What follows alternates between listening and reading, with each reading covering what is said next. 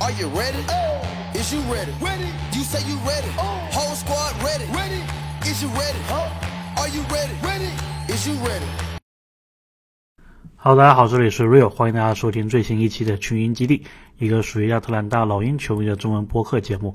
那么最近老鹰的新闻也是非常的多啊，就在今天，The Athletic 的记者 Sam Amick 也是发表了一篇长文，讲老鹰最近的一些状况，特别是这个管理层的一些变动。那么我们也知道，老鹰之前的这个 GM Travis Schlenk，我们一般叫他光头。是离任了。那么，Sam Amick 在这一篇文章里面也是讲了一些背后的东西，信息量有点大，然后我觉得还挺有用的。虽然我在专区里面有把这个新闻给分段的拆解过，但是这一期节目呢，打算把所有这些信息再汇总一下，然后谈一谈我自己的一个观点。那么，我们就按时间顺序讲一讲。这个文章到底讲了一些什么东西？首先呢，Sam Mick 他是一个在萨克拉门托的记者，也就是在国王附近的一个记者，所以呢，他的很多这个信息或者说跟球员的这个采访，我们在后文也会提到，应该就是来自于老鹰客场打国王的那一场比赛的前后。那么，首先他观察到说，老鹰有一个团队，这一个团队呢，基本上是跟着老鹰打了四场。的这个比赛，那么这个团队就包括老板，就是 Tony Ressler 雷斯勒，还有老板的儿子，我们这篇文章的主人公尼克雷斯勒 Nick Ressler 他也在里面，然后还有就是我们新上任的这个经理菲尔兹，也就是当年借沙发给林书豪睡的那一位，那么菲尔兹在这里，同时呢还有两个新的成员，首先一名呢叫做 Ryan Silverstein，然后这一名。成员呢，他是负责管理球队的这一个薪资方面的一个专家吧。然后呢，这一个人呢，Sam a m i 说是 Nick Ressler，就是老板儿子很好的一个朋友，所以他获得了这一个职位。那么还有另外一位呢，叫做 Grant Leafman。然后这一位呢，之前他是跟勇士队作为媒体的，就是他是报道勇士队的比赛的。那么因为他跟这个菲尔茨关系非常的好，所以呢，在六月份的时候，老鹰就把他给雇佣作为球探。但是呢，你可以从此发现一些事情，对吧？就这两个人全都是，要么是老板儿子的一个亲信，要么就是新上任的总经理的一个亲信，所以你 你会开始去质疑这个事情呢，就是说你这个团队到底。是不是专业的？那么在这里我也想插一嘴啊，那个老板的儿子尼克雷斯勒今年只有二十七岁，他在上任去主管老鹰的这一些事务的时候，应该是二零二零年的十二月份，当时他才二十五岁。你让一个二十五岁的人去管理球队，去做一些运作，去否认之前有 NBA 经验的。光头就是斯伦克的一些决定，这是不是有点太儿戏了？我自己的看法是这样子，但是目前来看呢，这个情况还会继续的维持。呃，那么三 M 他最后也说到，说老鹰现在也在想，说在这个管理团队当中加一名有经验的人员。那么我自己的理解是啊，他们可能是要有一些 NBA 经验的，有一些运营经验的，因为其实现在这一批人。无论是老板的儿子就不用说，他肯定是没什么经验的。但是无论是这个菲尔兹，还是新来的那一位之前在勇士当媒体的人，他们其实都非常年轻，资历都非常的浅，所以很有可能呢，之后也会找一位类似于光头这样子的人物。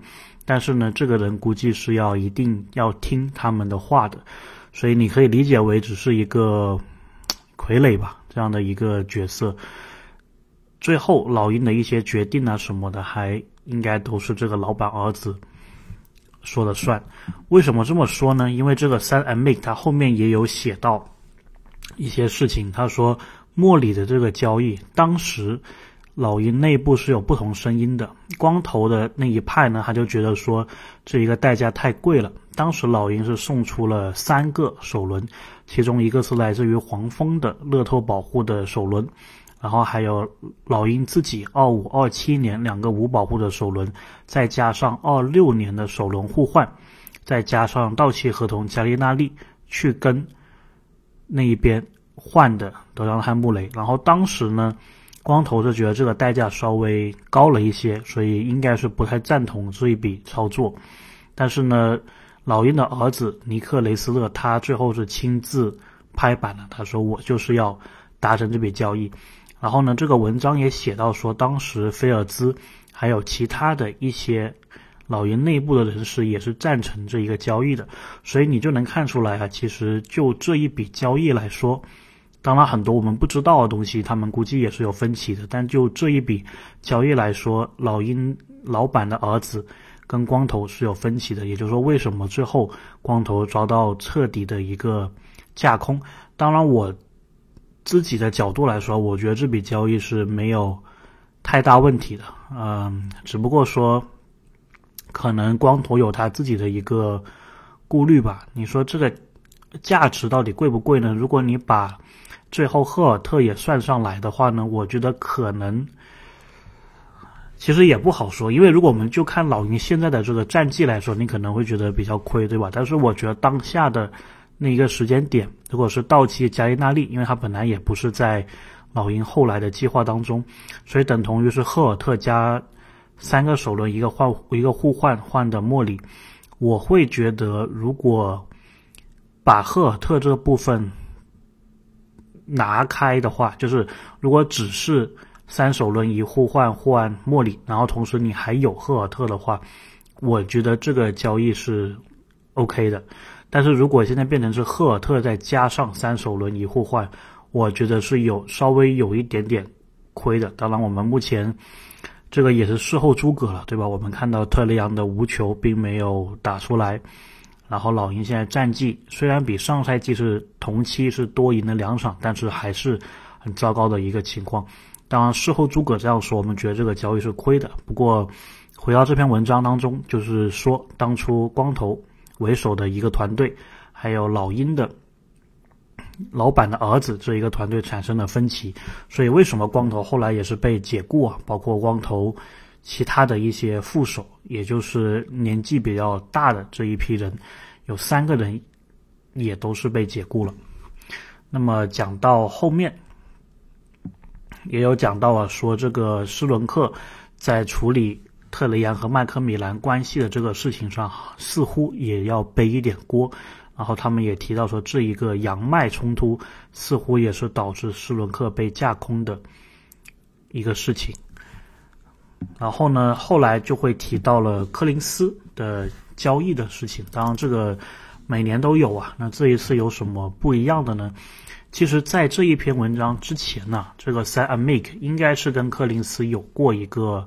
单独的访谈，那么当时这个新闻我们并没有去报道，因为其实就是讲来讲去都是那些事情嘛。但是柯林斯当时采访的时候还是说我完全不在意这个交易的事情，他说我完全就不会关心这个事情，大概就是柯林斯的这一个意思。然后他也表达说，无论最后结果怎么样，他都是能接受的。所以你也能感觉出来，其实柯林斯。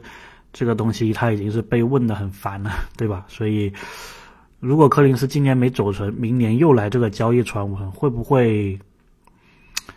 我至少我就不会去问柯林斯这个问题了，对吧？那么，嗯，不管怎么说，今年还是有这么个采访。那么这一篇文章呢，关于柯林斯的交易的传闻，最新的进展是说，老鹰对柯林斯这个要价已经是大幅度的降低。英文这个词叫 declined significantly 啊，大幅度的降低。那么老鹰呢，在某种某些情况下，他们对柯林斯这个交易的回报，他们想要的是一名 quality player，就是优秀的球员，甚至都没有首轮，这个就足够了。所以我们再聊一聊啊，之前讲到的，就说柯林斯跟爵士的比斯利。还有范德比尔特交换的这一个事情，我自己觉得是 OK 的，因为首先老鹰呢你是需要一个投射，对吧？那么除此之外呢，范德比尔特照我的理解，他应该是属于不占球权的一个专职护框的一个球员，他的投射可能不是最好的，但是老鹰其实你有很多球员是有出手的机会的，比如说特雷杨、莫里，甚至卡佩拉，还有亨特，基本上他们就把球权给占掉了。所以呢，如果你把柯林斯换成一个护框能力更好的、防守更好的、不占什么出手权的球员的话呢，其实是可以这么操作的。但是问题是呢，范德比尔特他是，呃，我没有看很多他的比赛，但是我感觉他应该是没有这个三分的能力，或者说急需。开发的这么一个能力的，那么老鹰当柯林斯三分准的时候呢，他是可以去定进一些弧顶的三分的。这个赛季开始的时候，他这个感觉并不好，但是目前我们能看到一些些的回暖。所以呢，如果这一笔交易就单是柯林斯和范德比尔特四号位的这一个交换来看的话呢，老鹰是在投射方面是弱化一些。但是防守还有护框可能会更好一些，所以呢，这个交易另外的一部分就是比斯利，他是能够打二三号位的，然后他是有一定的呃投篮的能能力的，所以他的一个到来应该是能稍微弥补一些老鹰投射方面的问题的。但是这个就涉及到另外一个问题呢，就是博格丹，因为呢，如果这笔交易达成的话呢。我们之后会专门录一期节目讲老鹰这个薪资还有选秀权的状况，但是简单的来说呢，如果这一笔交易达成的话，老鹰它是会比税线，也不是税线，就是老鹰会目前的工资单是要降低五百万左右，那么很有可能你到时候还是要处理博格丹的合同的，因为你来了一个射手，对吧？这个博格丹这个位置就稍微有点点尴尬了。因为博格丹下个赛季呢，还是一千八百万的球员选项，我不觉得博格丹会跳出，我觉得他应该会执行一千八百万。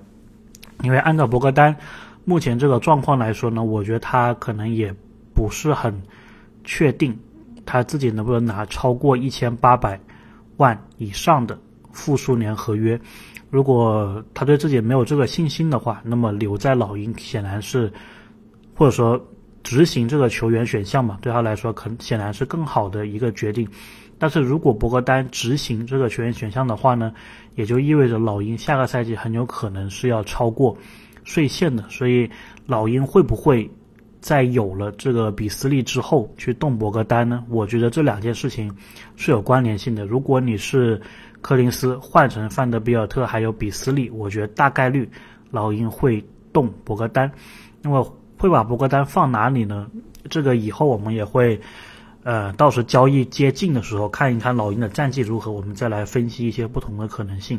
但是就我目前的感觉来看呢，博格丹很有可能他是会几乎是一个平换吧，可能某种情况下老鹰会拿一个签，或者老鹰老鹰要送一个签，然后去换一个差不多的到期合同，也是这个一千八百万左右的。那么我之前呢，在一个网站上面有看过这样子的人选有谁？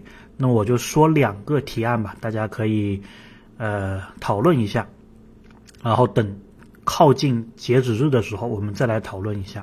首先呢，我们要知道博格丹这个赛季是拿一千八百万，下个赛季如果执行球员选项的话，也是拿一千八百万。但是市场上有一名球员跟博格丹拿的基本上是。一模一样的这名球员叫做勒维尔，目前骑士队的勒维尔，然后也有消息是说勒维尔他可能是想被骑士交易的，或者说是骑士可能是想交易走他的。那么，如对于骑士来说，他们这个赛季是有冲冠的一个野心的，把勒维尔换成博格丹，我自己觉得对他们来说是一个升级，而且骑士的话呢，下赛季应该还是有一定的。新秀红利的，毕竟他们的莫比利还没有续约，对吧？所以在这个情况下，骑士有没可能去用勒维尔换博格丹呢？我觉得是有可能的。如果是这个情况下的话，老鹰他拿到勒维尔一千七百五十万美金的一个合同，下个赛季就到期了，所以老鹰并不需要把他留在队里面，或者他拿到他的鸟权之后是可以更便宜的。去签一个新的合同的，这都是有可能。那么，如果是这一个交易框架的话呢？我觉得最亏最亏老鹰就是平换，博格丹换勒维尔。当然，如果管理层是有能力的话，我觉得是可以在这笔交易当中拿到一些资产的，比如说骑士的一个二轮，对吧？一个选秀权，这个是 OK 的。那么除了这个以外呢，其实我还想到了一个其他的场景啊，就是比如说老鹰去跟魔术交易，然后用这个博格丹去换对面的罗斯，然后再加一些其他的。配平合同或者年轻球员，或者就不用直接让博魔术拿一个交易特例，其实也都是可以。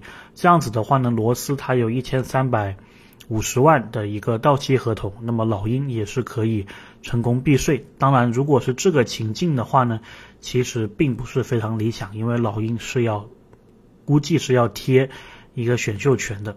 所以关于这一个讨论呢，我们可以。到时再说，但是总体来说呢，我是觉得如果柯林斯这个交易发生的话，博格丹这个交易也会连带着发生。当然，我这里指的柯林斯的交易是指是比斯利还有范德比尔特的一个交易的包裹。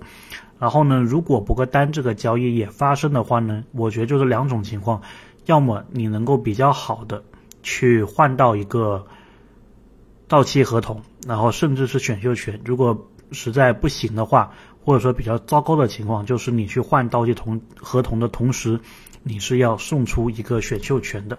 OK，我们继续说回来这一篇文章。那么讲到了柯林斯的这一个要价了，呃，讲完之后呢，其实 Sam Mick 在最后他也是有讲到，他相当于是跟老鹰的三名球员聊了聊天，然后讲了一下他的一个观察。首先他是跟莫里聊天，那么他觉得。莫里其实在场上是打的有一些挣扎的，然后他的原文叫做 Murray now finds himself navigating an environment that is wholly different from the other from from the only other NBA spot he's ever known。就是说，莫里现在在场上，包括在亚特兰大，都在寻找着自己的一个定位。然后这一个情况呢，这里的情况，亚特兰大情况是跟马刺的情况是很不一样的。那么莫里也是跟 Sam Mick 说。说他觉得，在非篮球的这一方面，亚特兰大的事情确实很多。然后呢，在篮球方面呢，感觉也很多事情，比如说很多的这个交易的传闻啊什么的。然后讲到这里的时候呢，莫里他是停下来，然后认真的讲出了，或者说尝试着更清楚的去表达自己接下来的这一个观点。那么莫里说他。不认为说现在这个情况跟他当初预想的不太一样，但他肯定会说，比马刺跟马刺相比的话，亚特兰大这边的场外因素确实非常的 loud，就是非常的响亮，就是非常的多吧，你可以这样子说。然后莫里也说有很多事情在发生，但是对于他来说，他的任务就是让球员们凝聚在一起，然后通过他自己的一个领导力。每天按时的上班，勤奋的工作，在更衣室做领袖，然后让球员们都凝聚在一起，让球队凝聚在一起，然后尽全力把外界的这个声音抵挡出去。然后他也说，事情到最后，我们也都会知道发生了什么，我们没办法从中躲避，我们也没办法隐藏这一些事情。对于他来说，他认为逆境的英文叫 adversity，逆境是建立球队的一个事情。然后他喜欢遇到逆境，然后他也讲他自己的一个出身，就说是从逆境当中成长起来的。他就说逆境是能帮助个人还有球队成长的。然后我这里呢是觉得挺有意思的，就是说莫里是把这个当成是一个逆境来看待的，也就确实，你可以说吧，这个场外的因素确实对老鹰的球员呢，至少对于莫里是有一定的影响。那么在采访的最后，莫里他也是说，对于他来说，他认为赢球能够改变改变所有东西，所以只需要控制自己能控制的东西。然后跟兄弟们一起打好球，尝试去赢更多的比赛就好了。那么最后啊，莫里也是讲到了他自己的一个合同续约问题。呃，我觉得也是从他的话语当中也是有一些可以玩味的地方的。莫里说：“我也现在正在努力的尝试，呃，找到自己的一个比赛的风格。然后我也在想办法去融入到亚特兰大，在亚特兰大变得更加的自在。同时，他也意识到这是一门这是一门生意，所以当这个自由市场到来的时候，他会再看看会发生什么事情。他目前只是想专注在篮球身上。他知道亚特兰大把他交易过来，就是希望球队能够赢球，所以他也会持续的进步，持续的变得更好，去学习，去了解他的队友，然后帮助亚特兰大老鹰赢得更多的比赛。这个是莫里的采访，然后特雷杨的采访呢，并没有特别多的一个新的东西吧。特雷杨大概就说我们现在球队的这个节奏还没有找到，可这可能是跟有比较新的新的。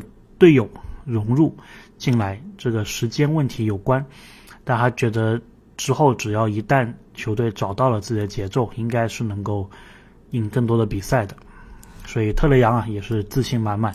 那么最后呢是有问到柯林斯，就是这个塞尔密跟柯林斯也是聊了聊天。那么塞尔密呢，他其实在无意当中啊，就是问了柯林斯关于光头、关于斯伦克的问题。那么柯林斯他是说。呃，光头现在虽然是在这个当这个顾问，但是他知道事情已经不一样了，就是 things changed。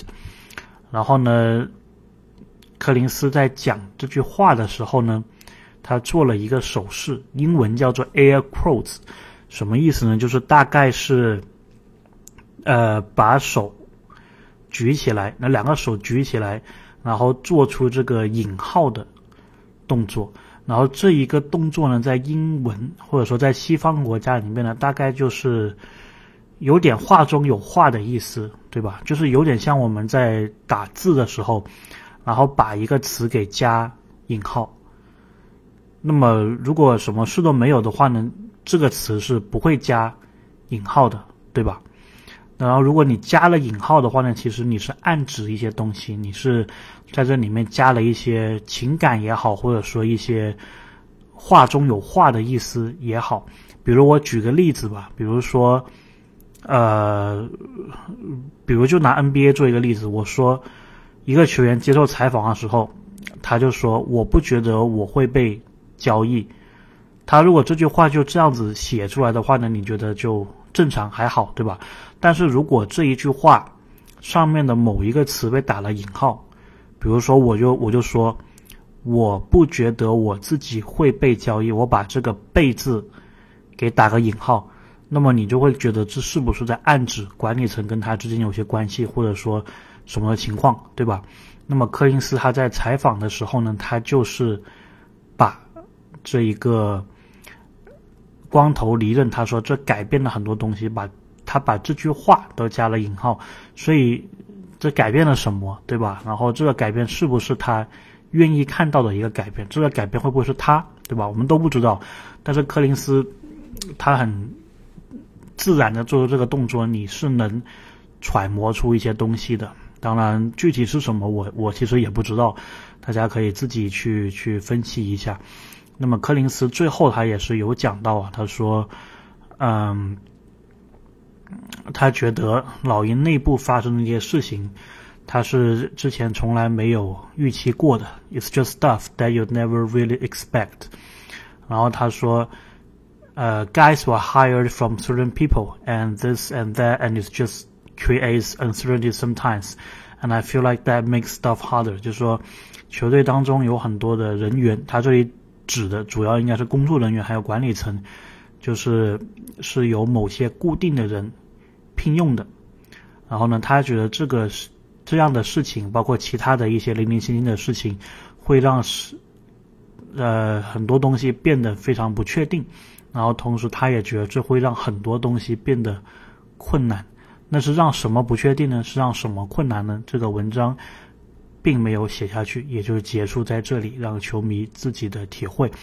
所以总的来说啊，我是觉得老鹰这个内部，呃，非常的混乱。我们现在也比较清楚了，基本上就是老鹰的老板，二十七岁的尼克他自己一个人说了算。他想组一个新的团队，所以他把他之前认识的菲尔茨提拔到老鹰的总经理这里位置上。他跟特里昂的关系很好，然后呢？他想促成莫里的这个交易，所以他也是不顾现有的更有经验的光头的意见，直接促成了这笔交易。然后为了以后光头不再干扰他的这个事务，也是把光头本人还有光头的团队全部给换了。所以现在这个就是我们有的管理层，现在这个就是老鹰的管理层。那么。接下来会怎么样呢？我自己啊，就像上次我们讲的一样，光头下课的那天我讲的一样，当然是呃，我觉得失望大于期待吧。我是觉得要看他们能玩出怎么样的操作了。当然，从好的方面来说呢，这一个管理层他可能会做出一些嗯更加赌博式的操作，对吧？就像莫里这个交易，其实某种程度上来说也是。一个不太循规蹈矩的一个操作，对吧？还是一笔大的交易。那么以后的管理层可能是会往这个方向去做的。那么还有一种，呃，另外一个不同的地方呢，就在于可能以后的管理层说不定他是自己组建的，所以他有可能，比如说时机成熟的时候，他可能会去进行一笔交易。呃，呃，抱歉，可能会去愿意花税，对吧？老鹰之前是有花税历史的，这个老板上任之后会有呃有过花税历史。当然，当时啊一六年的时候可能不是他自愿的。那么现在你自己的儿子组建了这一个团队，然后你跟特雷杨跟球队的核心球员关系也很好，是不是意味着当你自己组建了这个球队，时机成熟的时候，你是愿意花钱交税呢？我觉得这个可能性是比之前更大了一些。当然，不好的方面呢，就在于可能他做决定的时候，很多时候不是以篮球为为主要考虑，他可能会考虑到一些人际关系什么的。就像柯林斯这个事情，我觉得很有可能他们现在想交易柯林斯，或者想交易柯林斯很久了，并不完全是篮球上的原因，有可能就是柯林斯跟他们。性格不合，对吧？他想把柯林斯给交易出去。我觉得现在想想啊，是有可能的这个情况的。OK，所以今天这个信息量也比较大，我们就先聊这么多。当然也是希望老鹰接下来越来越好了。现在我录音的时候，刚好我们是打完了一半赛季的比赛。我当然是不希望老鹰再打同样。数量的比赛，这个赛季就结束了。我还是希望老鹰最后能够有办法，这个管理层对吧？无论你现在是什么人运营也好，你能够还是想把球队变得更好，这一个这一个目的吧，当成你的目的目标。我觉得，呃，这个是我们更希望看到的东西。OK，确实说的比较长了，那我们今天就到这里，我们下期再见。